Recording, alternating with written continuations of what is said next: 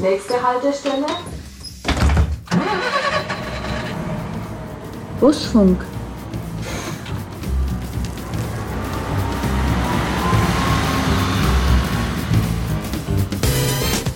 Ach, du armer Kerl, bist im Fahrdienst bei der VAG und hast nicht mal ein Lenkrad.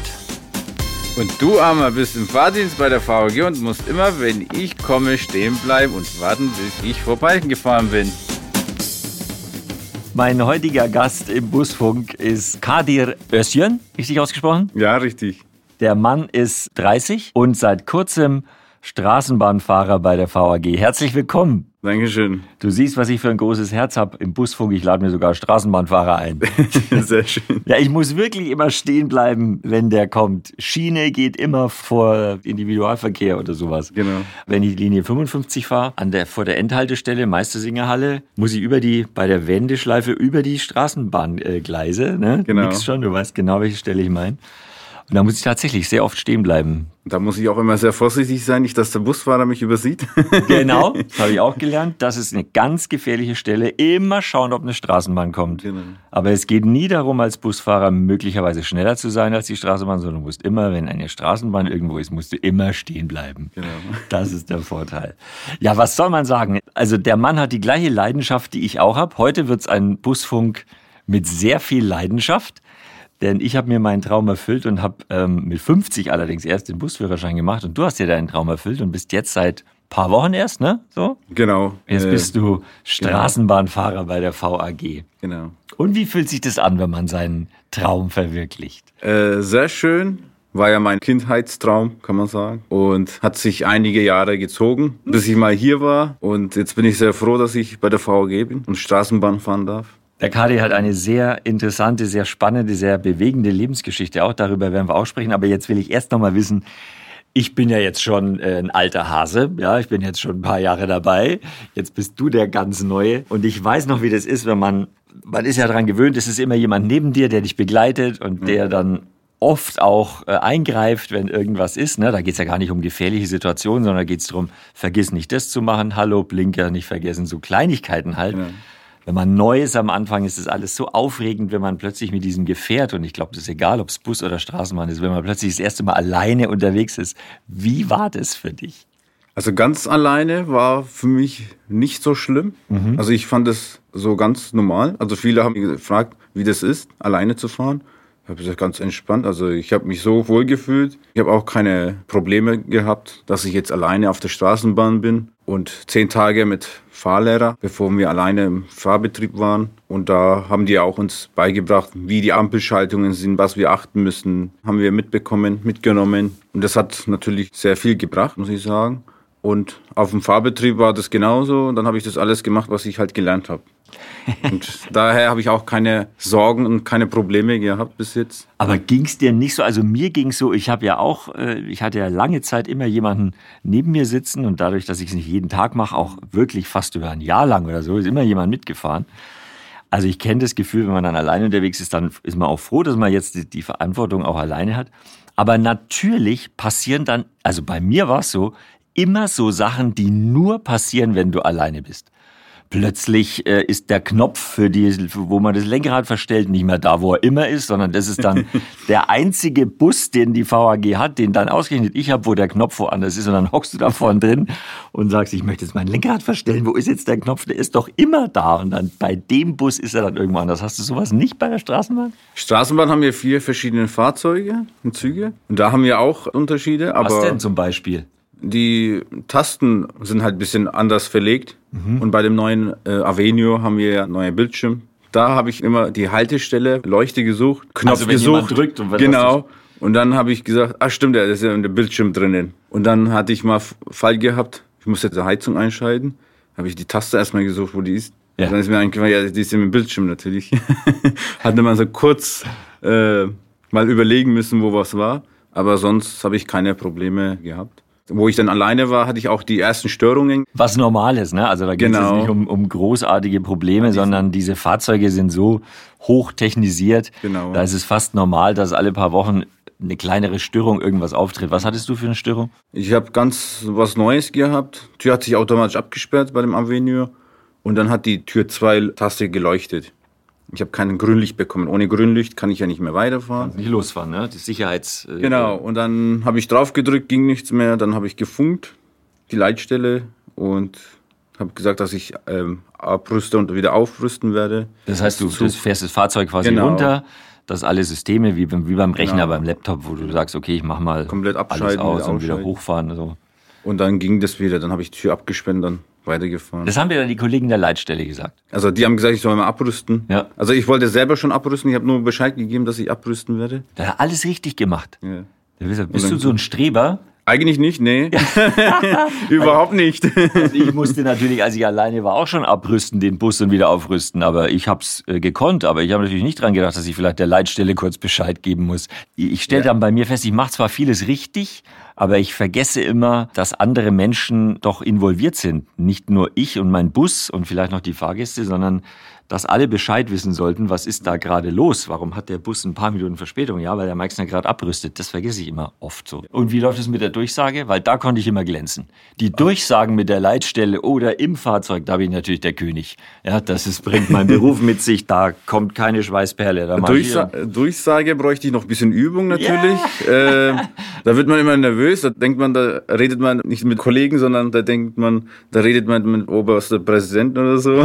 da wird man immer nervös. Ich weiß auch nicht warum.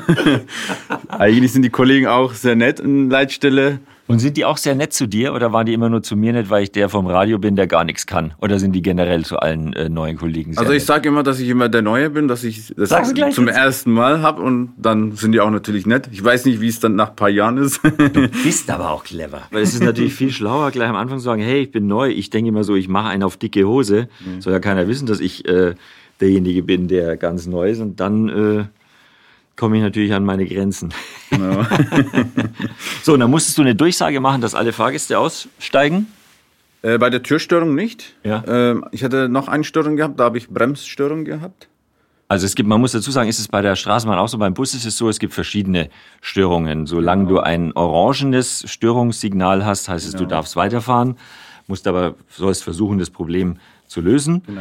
Und wenn es rot wird, dann geht gar nichts mehr, dann darfst du das alle Fahrzeug. Fahrgäste sofort aussteigen und dann gibt es Störungen, die bis zum nächsten Haltestelle ist oder Störungen, die bis Endhaltestelle fahren dürfen. wo du quasi die Runde zu Ende fährst und dann Genau. aber stehen bleiben musst. Und man soll es nicht glauben, weil man rechnet jetzt natürlich damit, dass es ein riesen Pfeifkonzert gibt und äh, alle beim Vorbeigehen dir nochmal den Finger zeigen und so. Gar nicht, ne? Wenn sowas ist, sind äh, die Fahrgäste total verständnisvoll Ja. Und sind vielleicht nicht begeistert. Wer will Manche wollen natürlich nicht aussteigen. Äh, Bei mir war es so, dass ich, ich habe ja gesagt, dass wir eine Störung haben, dass wir nicht weiterfahren können, dass alle Fahrgäste aussteigen sollen. Und da wollten nicht alle aussteigen. Dann habe ich gesagt, wir haben eine Bremsstörung. Wir können leider nicht mehr weiterfahren. Bitte alle Fahrgäste aussteigen. Den Folgezug nehmen. Der andere Zug war ja hinter mir, weil ich eine Bremsstörung hatte, konnte ich maximal 30 km fahren. Und dann sind die gleich natürlich sehr schnell rausgerannt. Bei Bremsstörung. Bei das Bremsstörung, wo die das gehört haben, ging dann schnell. Dann bin ich durchgegangen, waren alle draußen. Dann Also bevor uns jetzt der erste Zuhörer einschläft, weil wir uns jetzt schon sehr tief in der, im Fahrdienst bewegen, ich find's halt wahnsinnig spannend, weil ich kenne das alles äh, so vom Bus und wenn du jetzt so ganz, ganz neu bist auf der Schiene. Warum ist es die Schiene geworden und, und nicht, äh, also warum jetzt nicht U-Bahn, das ist ja auch Schiene oder, oder Bus, warum wolltest du Straßenbahn fahren? Äh, U-Bahn wollte ich nicht so unbedingt, weil Viel Tunnel? im du Tunnel dunkel musste immer eine Strecke fahren. Ach so, weil nur die U1 ist, äh, fährt noch mit Fahrrad, Genau. der Rest ist Und dann habe ich gesagt, Straßenbahn hat mehr Haltestellen, schon mehr zu sehen. Da wäre halt erste Priorität für mich Straßenbahn und Bus könnte ich mir vielleicht überlegen in ein paar Jahren. Weil es gibt ja Kombi, ne? Man kann ja beides machen. Genau, können wir beides machen. Jetzt hast du die äh, Straßenbahn-Ausbildung hinter dich gebracht. Würdest du sagen, das kriegt man locker hin oder ist das schon anspruchsvoll? Anspruchsvoll natürlich. Also wenn man lernt, kann man das hinkriegen. Also Mhm. man muss ja natürlich Leistung zeigen, muss lernen. Wir waren ja jeden Tag in der Fahrschule acht Stunden und wenn man nach Hause geht, dann muss man natürlich ein bisschen lernen, weil wir immer wöchentliche Tests geschrieben haben. Und die sollte man natürlich erfolgreich auch abschließen, dass man auch die Abschlussprüfungen bestehen kann. Müsst ihr Fahrscheine verkaufen? Nee, ne? In der Straßenbahn werden keine Fahrscheine verkaufen. Nee, wir verkaufen das heißt, du sagst das Tarifsystem nicht, du Glücklicher. Wir haben, wir haben aber den äh, Unterricht bekommen. Trotzdem? Wir haben auch gelernt. Oh. Und da haben wir auch jetzt ein bisschen Erfahrung natürlich, weil wir, wenn der Fahrgast uns fragt, welche Fahrschein er bräuchte, wir müssen ja informieren können und beraten können. Gibt es Leute, die den Straßenbahnfahrer ansprechen tatsächlich? Ja, die weil klopfen die an der Tür oder an der Scheibe. Echt? Fragen, welchen Fahrschein die bräuchten, weil es gibt ja Touristen im Hauptbahnhof, die einsteigen wollen, zum Tiergarten fahren oder vom Tiergarten wieder zum Hauptbahnhof wollen. Dann fragen die, welchen Fahrschein die bräuchten und tun wir natürlich helfen, beraten. Bist du ein Straßenbahnfahrer, der sehr viel klingelt oder sitzt? also manchmal, es gibt ja so Straßenbahnfahrer, die klingeln dich wirklich von der Fußgängerampel weg. Also ich will gar nicht drüber gehen, aber der klingelt so, dass ich denke, ja, ich gehe zwei Schritte zurück, ich wollte ja gar nicht drüber laufen. Ich, ich klingel beim jeden Passanten oder Autos, die mich nicht sehen. Also Wo du das Gefühl auf, hast, der sieht dich nicht. Genau, die schauen ja nicht auf mich zu oder telefonieren in dem Moment. Und ich sehe, die haben Kopfhörer. Dann klingel ich halt. Und dann tue ich natürlich auch bremsen, weil meistens hören die natürlich die Klingel auch nicht. Die sehen auch die Straßenbahn irgendwie nicht, komischerweise. Naja, viele sind vertieft, Handy da, da, da, genau. abgelenkt, irgendwie in Gedanken. Genau, da tun wir natürlich abbremsen, weil Bremsweg ist ja relativ lang. Mhm. Ist ja nicht wie beim Bus oder Autos. Ja, du hast einen viel längeren, viel äh, längeren Bremsweg. Beim 30 km/h haben wir 40 Meter Bremsweg. Also das okay. ist schon einiges. Mhm. Also ist ja so lang wie der Zug. Und da sind wir natürlich sehr vorsichtig. Daher lieber einmal mehr Klingel als zu wenig. Der Bus hat ja auch eine Klingel, das wissen viele gar nicht. Ich, ja. ich habe nicht nur eine Hupe, sondern ich habe auch eine Klingel, habe ich aber noch nie benutzt. Und ich habe tatsächlich auch noch nie gehört, dass ein Bus ge geklingelt hat, weil die, also auch Busse fahren ja am Plärrer und so und, und da sind ja auch viele Passanten. Man muss ja nicht jedes Mal gleich hier hupen, dass die ganze Stadt hört. So, die klingelt halt so ein bisschen dezenter, macht aber trotzdem aufmerksam, da ist ein Bus und so, aber ja, hatte ich jetzt noch nicht den Fall, wo ich das, wo ich das eingesetzt hatte. Du bist ständig am Klingeln, ne? Das gehört genau. bei dir zum Alltag dazu. Wir haben ja keine Hupe daher, wir haben unsere Klingel. Stimmt. Also eine Straßenbahn hat keine Hupe, eine Straßenbahn hat keinen, was hast du, keinen rechten Außenspiegel? Nee, irgendwas. Linken, Aus, äh, linken Spiegel haben wir keinen rechten Du hast Spiegel. keinen linken Spiegel, genau, weil man die Straßenbahn auch nie links überholen darf. Du musst also genau. eigentlich nie, machen zwar manche, verbotenerweise, wenn die Straßenbahn steht irgendwie, dann denkt man, kann ich schnell vorbeifahren, aber eigentlich darf man Straßenbahn niemals überholen. Ne? Genau. Vor allem, ich freue mich so, dass du da bist heute, mein Gast, weil jetzt heute hört ihr zwei Bekloppte, die irgendwie schon von, von Kindheit an diesen Traum gehabt haben. Also bei mir war es sehr fokussiert auf Bus, ich habe schon auch oft äh, erzählt, auch hier im, im, Busfunk, dass ich daheim schon mit so einem Lenkrad da saß und hier Bus gefahren bin an meinem Kinderschreibtisch daheim mit Einsatz der Geräusche. Pff, pff, Tür auf, Tür zu. Also ganz so krass war es bei dir nicht, aber du hast auch schon früh eine Leidenschaft gehabt, ne? Für, für die Fortbewegung mit dem öffentlichen Nahverkehr. Habe ich auch gehabt, ja. Ich war, äh, meine Jugendzeit hatte ich meine Rundfahrten gemacht, äh, hatte jede Haltestelle mal durchgefahren, hin und zurück. Bist auch ausgestiegen an jeder Haltestelle? Bist genau. mal hoch, hast du vorhin gesagt? Bei U-Bahn bin ich äh, jede Haltestelle mal hochgelaufen, habe ich geschaut, welche Stadtviertel das ist, wie es hier ausschaut, was es hier gibt. Dann bin ich wieder eingestiegen, nächster Halt wieder ausgestiegen. Habe mich immer so umgeschaut. Dann habe ich, dann bin ich mal irgendwann mal ausgestiegen, Bus eingestiegen. Dann bin ich nächsten Bus ein, bin bis zur Haltestelle wieder zurück. Da habe ich immer keine Sorgen gemacht, dass ich meinen Weg verlieren werde, weil ich wusste, wo ich eingestiegen bin, wieder aussteigen muss. Du hattest als kleiner Bub schon, kanntest du, kanntest du alle Haltestellen und ja. äh, also warst Dann war es immer so schön, weil jeder hat mich gefragt, wo was ist. Und dann habe ich immer gewusst, welche Haltestelle das ist und welche Straße auch ist. Und das war so schön, weil damals gab es ja keine Navigation. Äh, da hat man noch diese Landkarten gehabt. Ja, ja, die Und da hat man immer so aufgeschlagen von gelben Seiten, die Karten sogar, kann ich mich erinnern. Da hat man immer gesucht, welche Straße. Und dann habe ich schon, bevor die gefunden haben, die Straße, habe ich schon gewusst, welche Straße wo ist. Habe ich immer Bescheid nicht hinkommst. Genau. Ist ja krass. Wir wissen nicht genau, ob das der Startpunkt war für diese Leidenschaft, aber es gibt eine Urkunde, die ist so zuckersüß. Das muss man vielleicht kurz erklären. Die VAG bietet ähm, äh, so für Kinder ähm, so kleine Schulungen an. Ne? Erzähl mal, wie das abläuft. Genau. Es war Kindergartenzeit, kam VAG-Bus und dann durften wir mal Stadtfahrt machen so wie ich mich erinnern kann, waren wir im Museum. Dann durften wir auch mal im Buslenkrad mal fotografiert werden. Wir hatten mal, wie man Fahrscheine einlösen muss, dürften wir mal probieren. Und mehr kann ich mich leider nicht mehr erinnern, das ist so lange her. Also im Grunde gibt's diese, diese, nennen wir es mal Schulungen, man kann auch sagen, es ist ein spannender Ausflug ja, genau. für die Kinder aus dem Kindergarten. Ähm, um die Kleinen halt auch daran zu gewöhnen, wie läuft es ab im Straßenverkehr, wie verhält man sich, wie steigt man ein in, in, eine, in einen Bus oder in eine Straßenbahn und wie, dass die Leute erst raus müssen, die aussteigen. So die ganzen ja, was man dann als Erwachsener normal macht, aber das, da werden die Kinder schon daran geführt. Und dann gibt's am Ende dieses Tages dann natürlich eine Urkunde und die habe ich hier vorliegen. Ich leider äh, könnte es jetzt nicht sehen, aber wie der KD am Lenkrad sitzt, dieses Busses, die Mütze größer als der ganze Kerl und er strahlt und hat am 7. Juli 1999 am Kindergartenprojekt der VAG teilgenommen und da steht noch ganz groß drauf, mein Übungsfahrschein. Das ist ein Fahrschein, der nicht als Fahrausweis gilt, sondern gibt es nur für diese Schulung, der wird aber abgestempelt. So. Genau. Und äh, dieses Bild haben wir. Und da sieht man schon, aus dem Bub wird einmal ein VAGler. hast du es da schon, da hast du es schon gewusst, oder? Anscheinend hat es mich mitgenommen, dass ich zum VG irgendwann mal komme. Meine Eltern sind wir sehr selten mit Öffentlichen gefahren, mhm. weil wir Bäckerei früher hatten. Da, da haben wir drei Autos gehabt. Das sind wir mit, dann mit Autos gefahren. Wenn ich alleine war, dann habe ich mit Mobicard, mit dem Öffentlichen gefahren, weil das mir gefallen hat, mal mit U-Bahn zu fahren. Klar alles mal auszuprobieren. Ich meine, du bist natürlich ein Traumkandidat für die VAG. Ne? Es werden ja Fahrerinnen und Fahrer ohne Ende gesucht für alle Bereiche. Und wenn da natürlich jemand kommt, der, der sich seinen Traum erfüllt, ist natürlich ein Sechser mit, äh, mit Superzahl. Deine Eltern haben Nürnbergs erste türkische Bäckerei gehabt. Das war Anfang der 80er? Ja, 1983. Und wie kam es dazu? Mein Vater ist früher in Hannover hat er gewohnt, weil er mit seinem Bruder mal in Nürnberg hat meine Mutter kennengelernt. Bist du in Deutschland geboren? Ich bin in Deutschland geboren, ja. Mhm.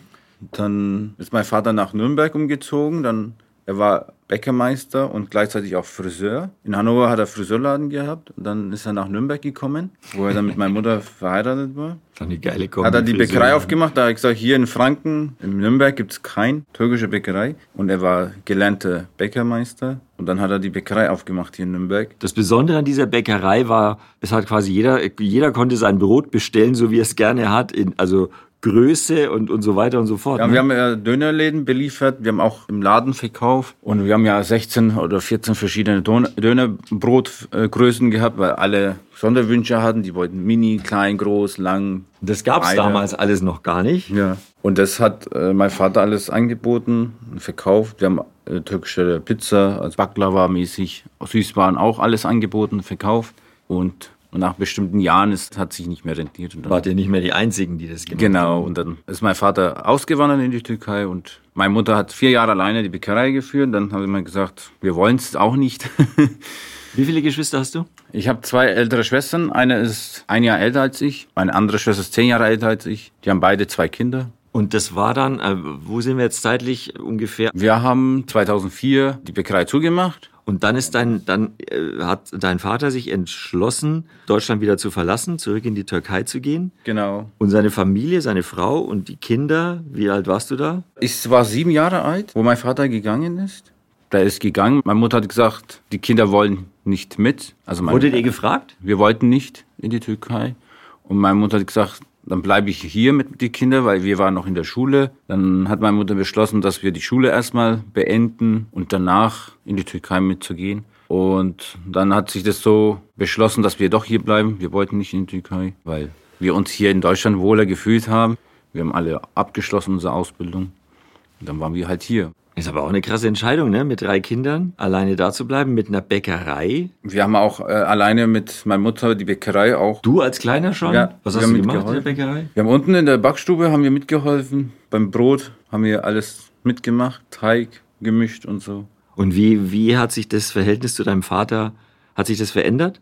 Seitdem klar war, er geht zurück und ihr bleibt da, seht ihr, habt ihr euch dann nicht mehr gesehen oder wie? Wir Kinder haben immer Kontakt gehabt. Ich gehe auch jedes Jahr einmal im Jahr meinen Vater besuchen. Meine Mutter fährt nicht mehr hin, weil für ihn war das zu viel Stress, was er hinterlassen hat. Okay, verstehe. Ähm, genau, und deshalb. Nimmst du deinem Vater das übel, dass das so gekommen ist? Was kann ich da jetzt ändern? Das halt, war nicht richtig, was er gemacht hat. Du hast ihm verziehen. Ihr habt, genau. Äh, ihr habt euer Familienleben neu organisiert. Und ähm, was sagt er denn dazu, dass du jetzt äh, Straßenbahnfahrer geworden bist vor kurzem? Ja, der ist auch zufrieden, dass ich Straßenbahnfahrer geworden bin. Ja? Ist, Ja. Das, ist das ein Beruf, auf, wo er stolz ist auf dich? Ja, weil er hat gesagt, es ist auch nicht körperlich anstrengend. ähm, weil ich ja vorher im Verkauf war und war auch sehr anstrengend körperlich.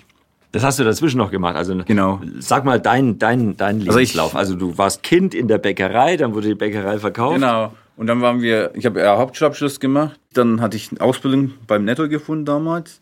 Supermarkt, Supermarkt. Einzelhandelskaufmann. Genau.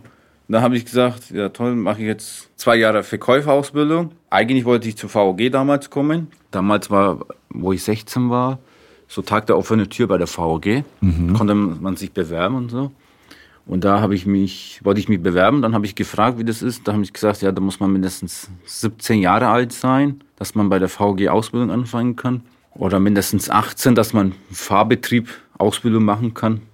Und dann habe ich gesagt, ich bin 16 jetzt, mache ich zwei Jahre Verkäuferausbildung, dann gehe ich zur VG. Zum Das war schon geplant. Genau. Also das war quasi nur eine und dann äh, habe ich meine Verkäuferausbildung gemacht beim Netto und dann habe ich die abgeschlossen. Eigentlich war mein Plan, keine dritte Lehre zu machen. Und dann war mein Schwager auch beim Netto-Ausbildung mit bei mir in der Klasse. Und dann hat er gesagt, komm, mach mal die dritte Jahr zusammen noch, ziehen wir noch durch. Dann habe ich gesagt, ja, okay, machen wir dann die dritte Jahr. Dann bin ich beim Netto geblieben als stellvertretende Filialleitung.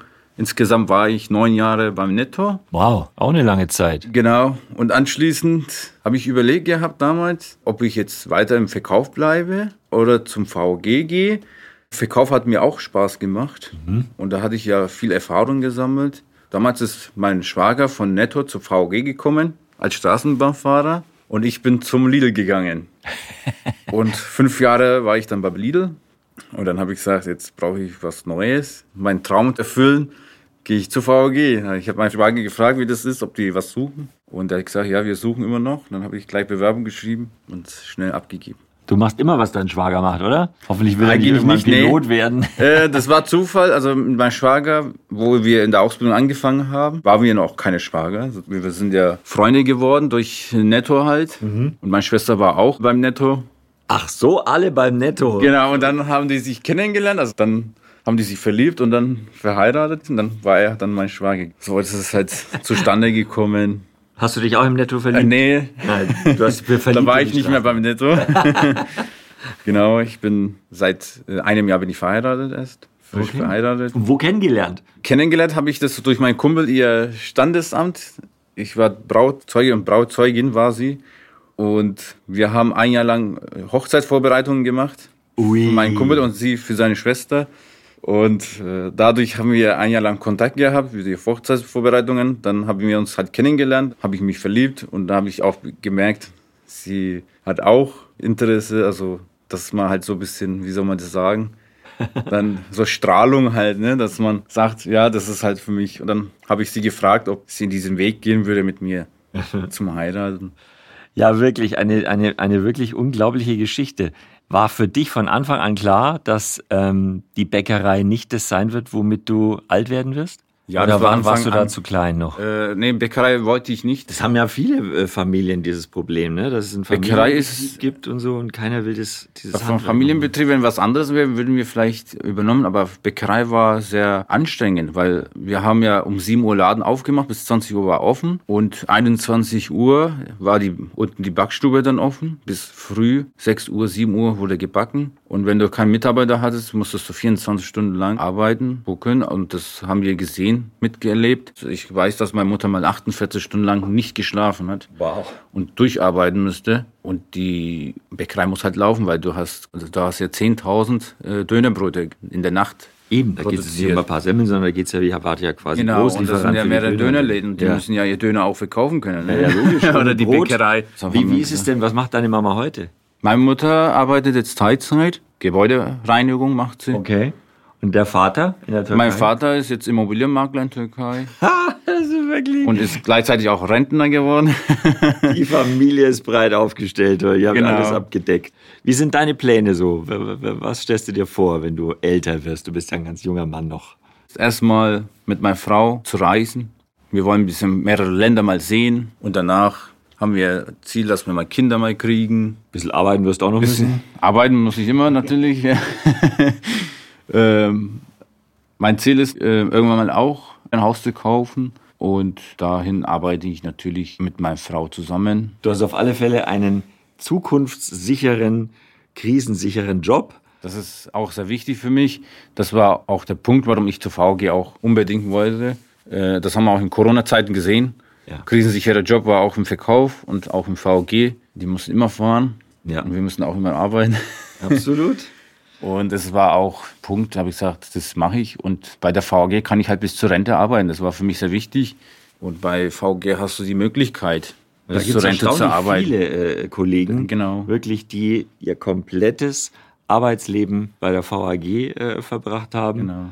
Und das ist zwar schön, auf der einen Seite verschiedene Sachen zu machen, aber es ist eben gerade, wenn man Familie plant und wenn man so genau. klare Pläne hat wie du, ist es natürlich auch ganz wichtig und ganz sinnvoll, einen krisensicheren Job zu haben. Und den hast du. Ja. Bin ich auch sehr froh, weil hier haben wir auch viel Möglichkeit. Jetzt bin ich Straßenbahnfahrer. Mhm. Vielleicht bin ich nach fünf Jahren oder zehn Jahren Busfahrer oder nach ein paar Jahren danach irgendwo im Innendienst ja. unterwegs. Kann man sich weiterbilden, das ist sehr schön. Äh, da kann man seinen äh, Verkehrsmeister machen. Da kann man irgendwann mal Leitstelle oder irgendwo im Büro Servicedienste. Irgendwann wirst du Vorstandsvorsitzender. Ja, so weit glaube ich nie, dass ich komme. Aber, aber es gibt ja. halt natürlich viele Möglichkeiten, wo man sich äh, intern weiterentwickeln kann. Und es ist auch sehr familiär hier. Das ist auch sehr schön, dass man hier wertgeschätzt wird als Personal. Kadi, es war wirklich, war mir ein Fest, äh, mich mit dir zu unterhalten. Ähm, vielen Dank für deinen Besuch beim Busfunk. Danke auch. Ich wünsche dir gute gefreut. Fahrt weiterhin. Ja, äh, unfallfreie Fahrt natürlich. Du hast den Laden im Griff, also deine Straßenbahn, das merkt man sofort. Ja. Kann mir noch ein bisschen was von dir abschneiden, glaube ich. Und äh, ich werde auch weiterhin bremsen, wenn du mit deiner Straßenbahn kommst. Ja. Alles Gute und danke für deinen Besuch. Danke auch.